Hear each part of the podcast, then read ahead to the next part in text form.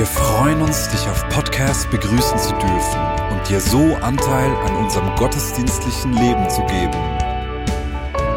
Wir danken dir für jede Form des Mittragens. Mit einer Online-Spende auf der Website kannst du die Vision der Vineyard Bern finanziell unterstützen. Wir wünschen dir viel Inspiration beim Hören der Botschaft und Gottes Segen.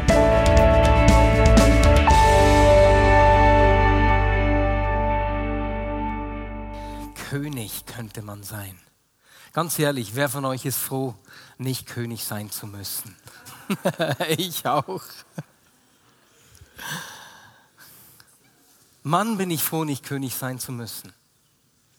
Aber wenn wir uns das überlegen, König hat Einfluss.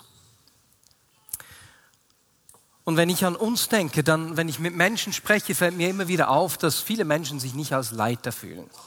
Und wenn wir heute eine Serie über Leiterschaft beginnen, gibt es viele Menschen, die sagen würden, das hat genauso wenig mit mir zu tun wie jetzt die Sache mit dem Königsein. Aber wenn ich mir vor Augen führe, wenn ich an die Predigt zurückdenke vor zwei Wochen, als wir die Kinder gesegnet haben, und sehe, dass Gott uns Menschen so geschaffen hat, dass wir durch Vorbilder lernen, dann, dann, dann, dann löst das bei mir Fragen aus. Dass Gott uns so sehr vertraut, dass er sagt, ich schaffe die Menschen so, dass sie durcheinander lernen. Ich gebe ihnen Einfluss.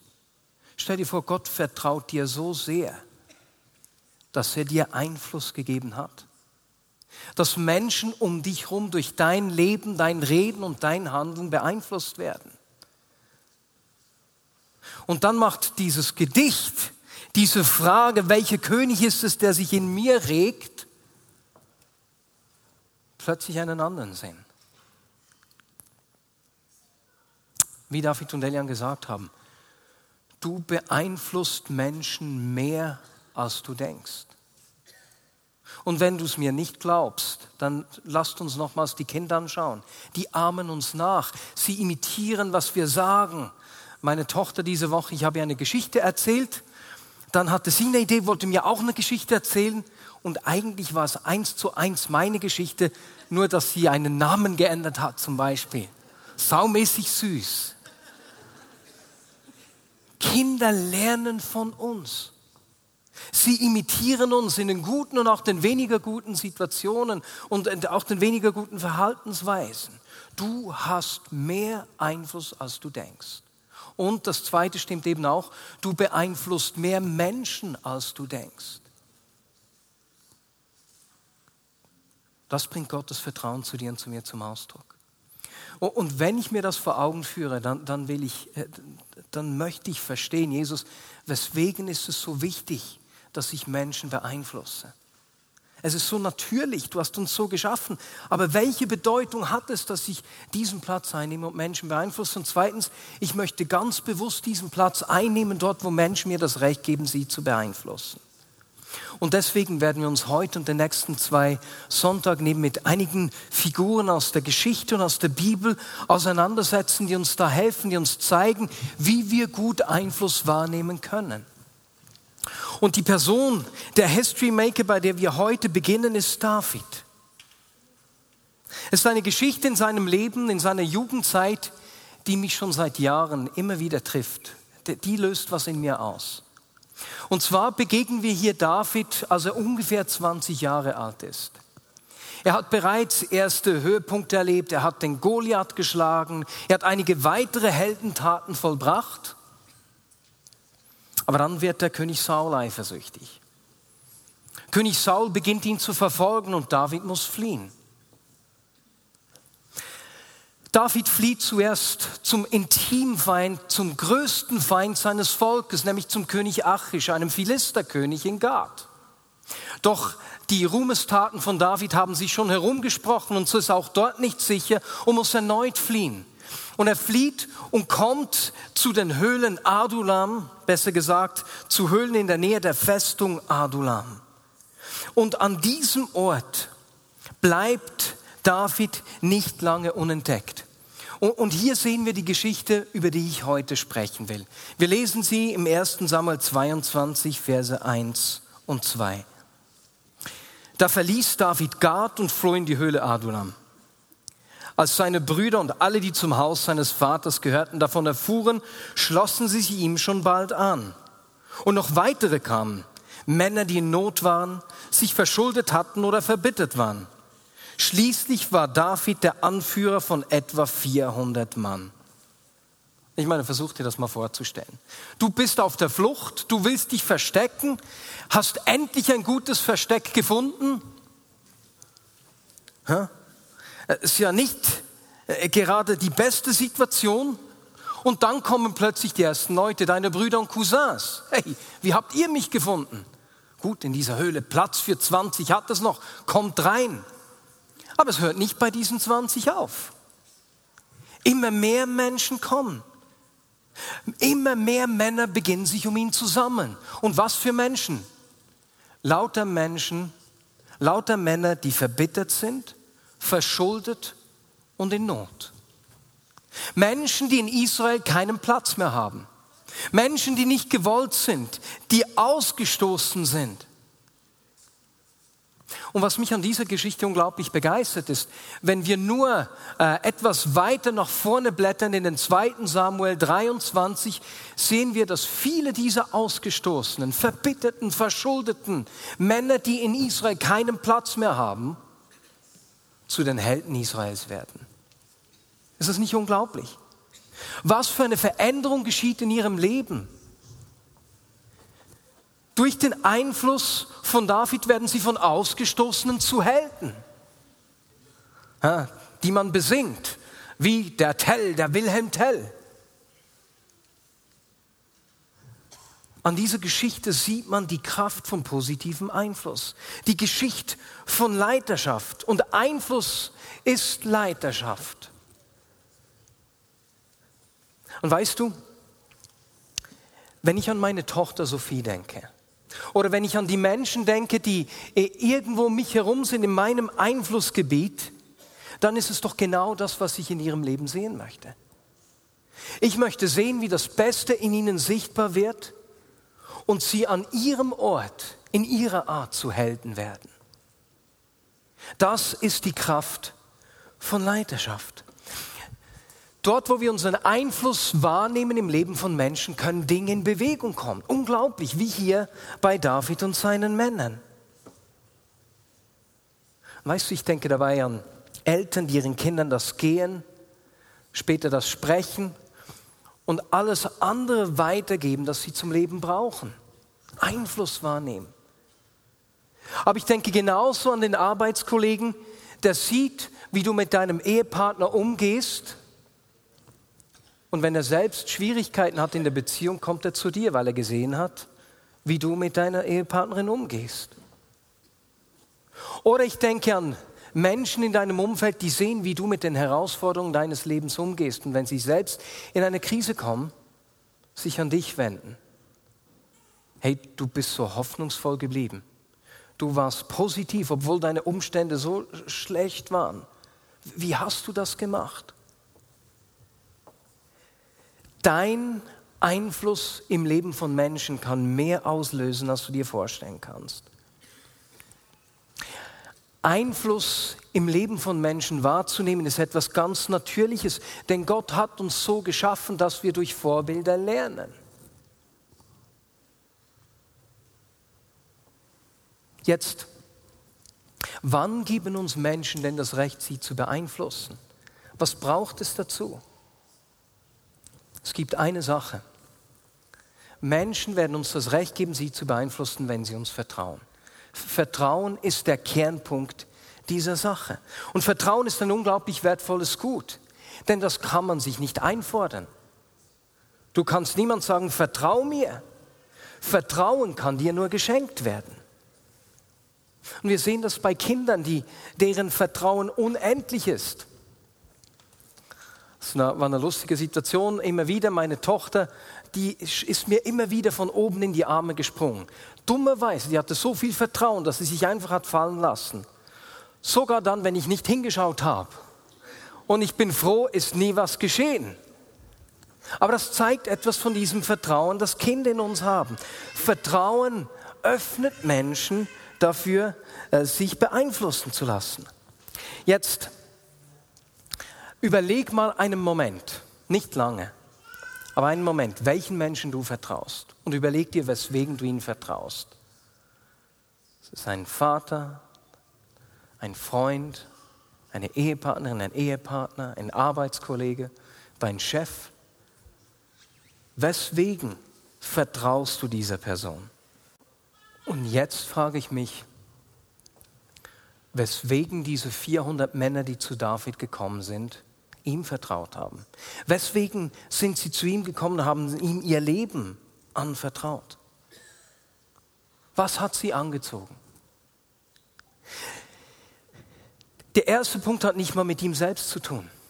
Das erste, was diese Männer zu David gezogen hat, war ihre eigene Situation. Wie wir gelesen haben, waren viele dieser Männer selbst in Not, verschuldet, verbittert und sie haben einen Ort des Schutzes gesucht. Ich nehme mal an, wenn David verfolgt wurde, wäre seine Familie auch verfolgt worden, deswegen sind seine Brüder auch zu ihm geflohen. Diese Menschen haben Schutz gesucht. Und es ist sehr wahrscheinlich, dass sie den Schutz schon irgendwo sonst gesucht haben.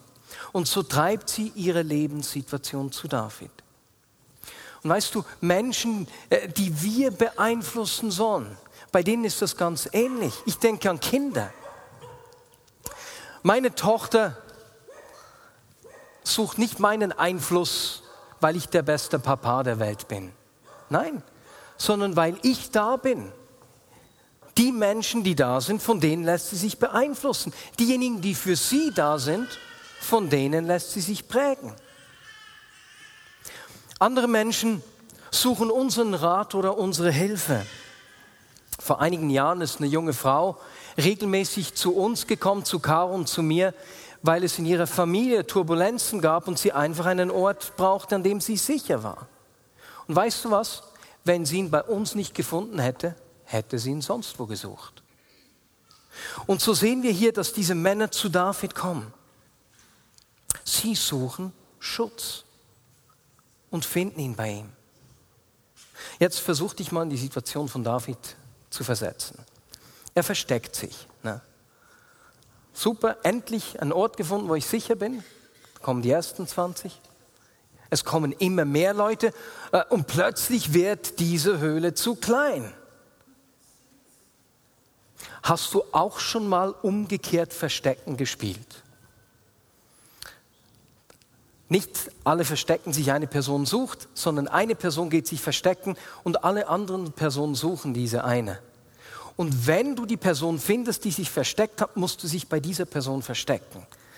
Und am Anfang sind alle am Suchen, du schaust, hey, wo ist Martin, wo ist Caro, wo ist Matthias? Und plötzlich siehst du Matthias nicht mehr, wo ist jetzt der? Der ist verschwunden. Und im Versteck, wir haben das in den Familienferien gespielt, ich habe da ein super Versteck gefunden, so, es war eine kleine Kammer, etwa so hoch, gleich neben dem Esszimmer. Es hatte Platz für vier Personen drin, es hatte auch schon Wasserflaschen dort.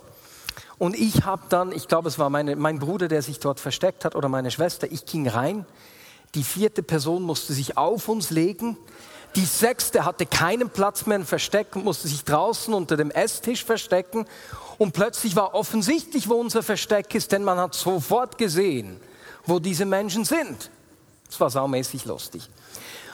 Und so ähnlich stelle ich mir die Situation in Adulam vor. Plötzlich sind da 400 Leute und wir wissen, dass David dann weitergezogen ist. Er ging nämlich über das Tote Meer nach Moab und hat den König dort gebeten, ob sein Vater und seine Mutter bei ihm bleiben dürfen.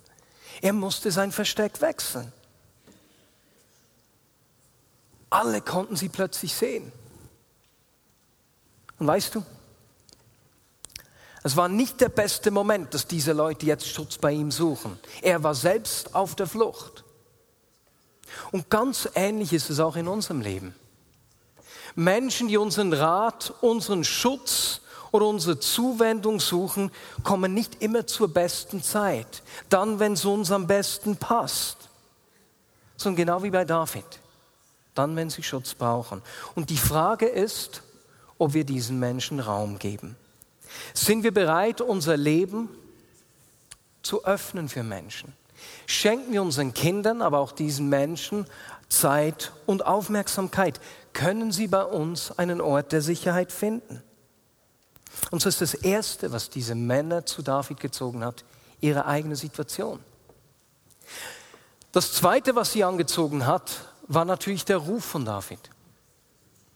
Die meisten von ihnen haben David nicht persönlich gekannt, sind ihm auch noch nie begegnet zuvor.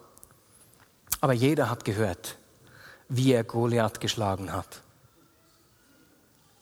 Selbst König Achish hat ja die Lobgesänge gehört, die man über David gesungen hat. Saul hat tausend erschlagen, aber David zehntausend. Jeder von ihnen hat diese Gesänge gekannt.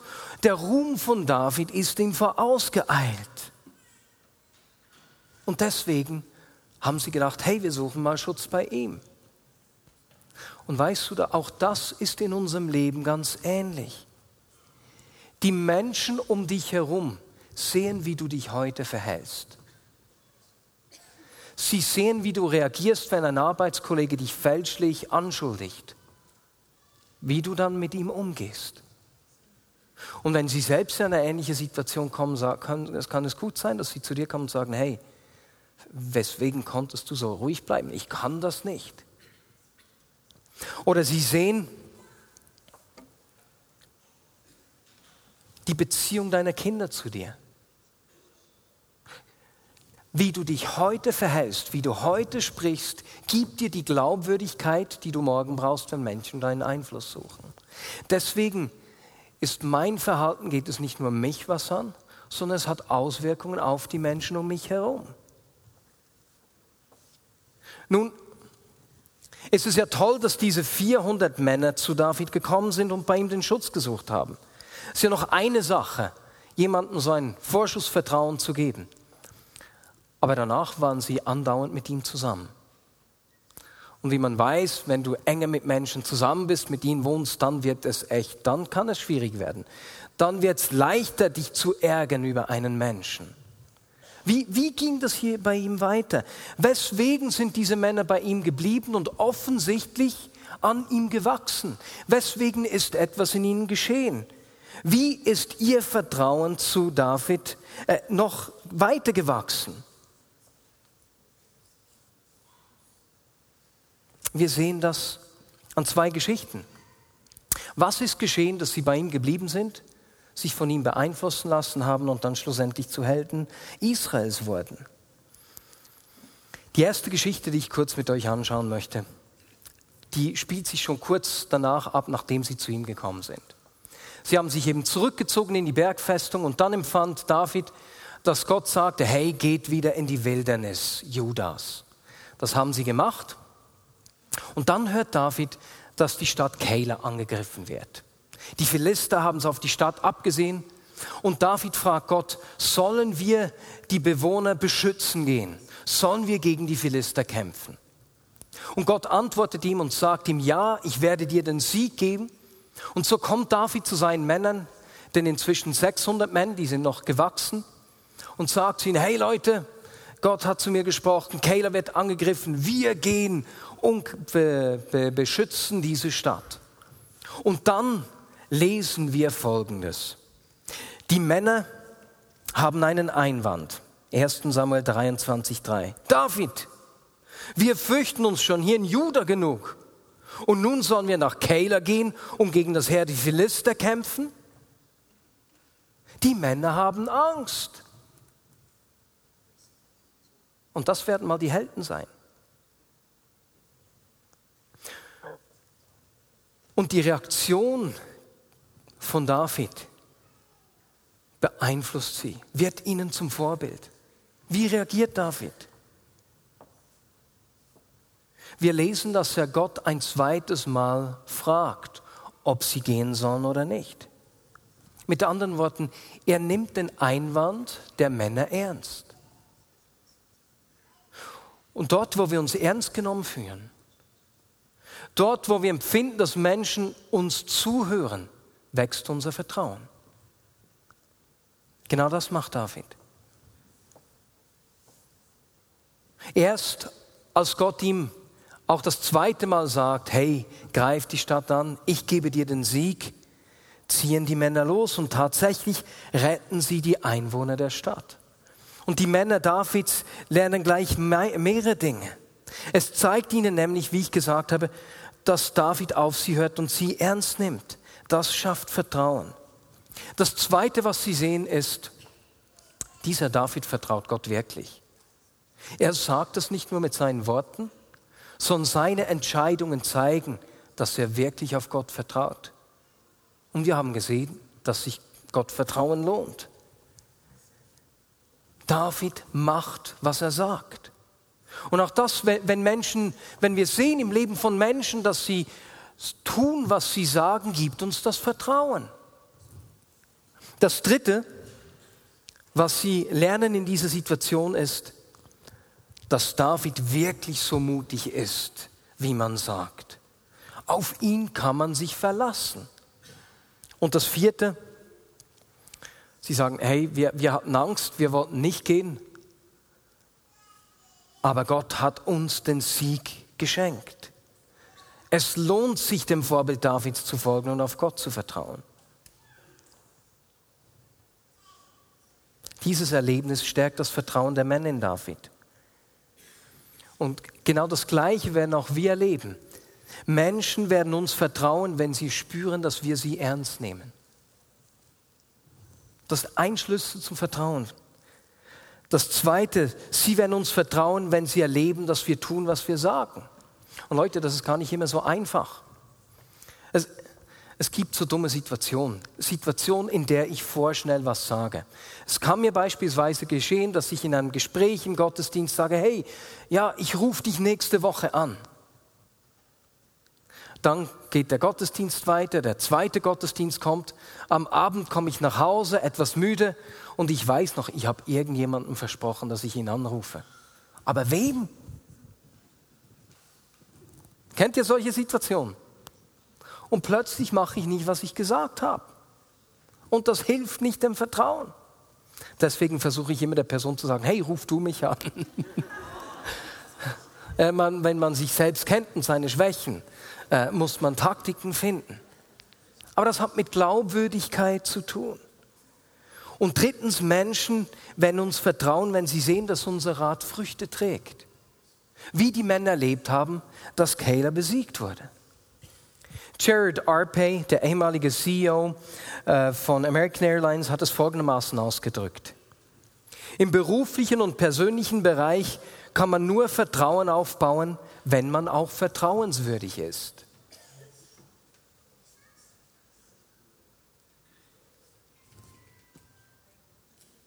Eine zweite kurze Geschichte. Als David und seine Männer wieder mal in der Nähe von Adulam in den Höhlen waren, hatte David Durst. Und er hat so sehnsüchtig und etwas unüberlegt gesagt, ähnlich wie ich, ja, ich rufe dich nächste Woche an. Ah, wie gerne hätte ich jetzt einen Schluck Wasser aus dem Brunnen von Bethlehem. Das Problem war, dass Bethlehem von den Philistern besetzt war. Drei seiner Männer sind losgezogen, haben sich in die Stadt geschlichen und haben tatsächlich äh, David einen Krug voll Wasser gebracht. An der Reaktion von David sehen wir, dass er nicht gemeint hat, was er gesagt hat. Er erschrickt nämlich, als er feststellt, dass tatsächlich drei Männer gegangen sind. Und wir lesen dann im 2. Samuel 23, 16 und 17. Aber David weigerte sich, das Wasser zu trinken, sondern er goss es als Trankopfer für den Herrn aus. Der Herr bewahre mich davor, es zu trinken, rief er. Dieses Wasser ist so kostbar wie das Blut dieser Männer, die dafür ihr Leben aufs Spiel gesetzt haben. Eine ganz kurze Begebenheit. Weißt du, was diese Männer sehen? Erstens sehen sie, David sieht seinen Fehler ein. Er steht dazu, dass er einen Fehler gemacht hat. Und mit seiner Reaktion zeigt er den Männern sogar auf der einen Seite Respekt und gleichzeitig auch seine Wertschätzung für Gott. Er zeigt, dass er sie nicht einfach nur benutzt für seine eigene Lust, dass er nicht ihr Leben aufs Spiel setzt für seinen eigenen Gewinn. Und weißt du, wir merken sehr schnell, wenn Menschen uns benutzen wollen. Wir merken sehr schnell, wenn uns jemand etwas andrehen will, uns etwas verkaufen will, da haben wir ein gutes Sensorium. Die Männer sehen, nein, David benutzt uns nicht.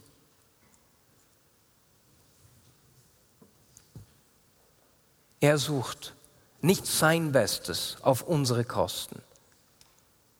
Ja, er hat hier einen Fehler gemacht, aber er sucht auch unser Bestes. Und so vertrauen Menschen uns nicht, weil wir keine Fehler machen, sondern es löst viel Vertrauen aus, wenn wir Fehler machen und dazu stehen.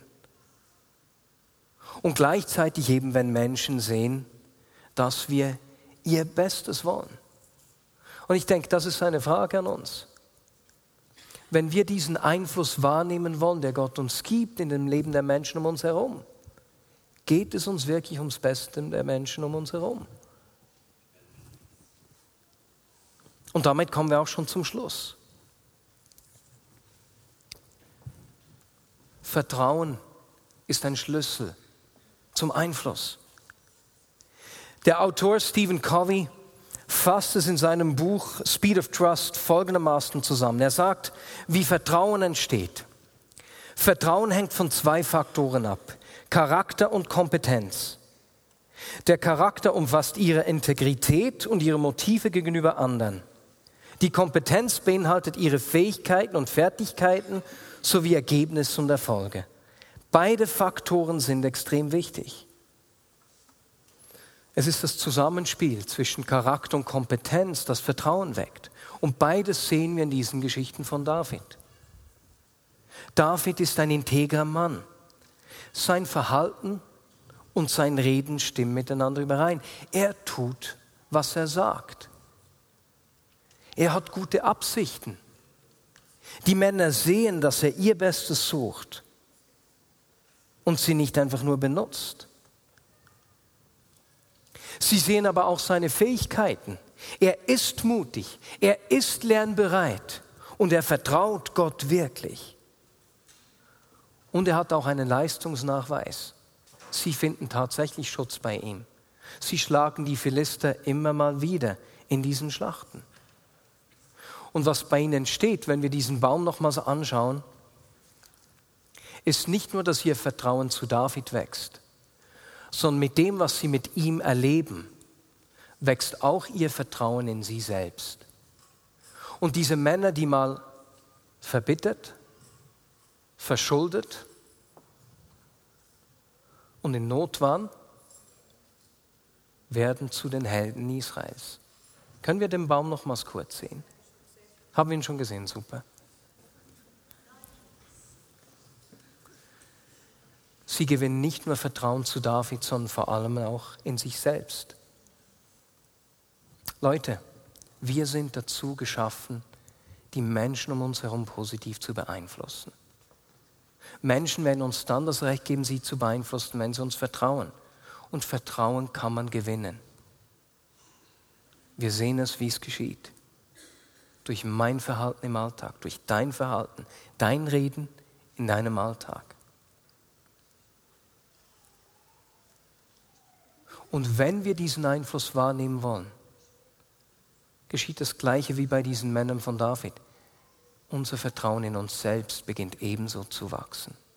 Und ich wünsche mir, dass wir miteinander ganz bewusst uns entscheiden, ich will diesen Einfluss wahrnehmen wenn er mir geschenkt wird. Ich will dazu beitragen, dass das Beste in den Menschen um mich herum sichtbar wird, dass Menschen Schutz finden und wachsen können, dass sie schlussendlich zu solchen Helden werden können.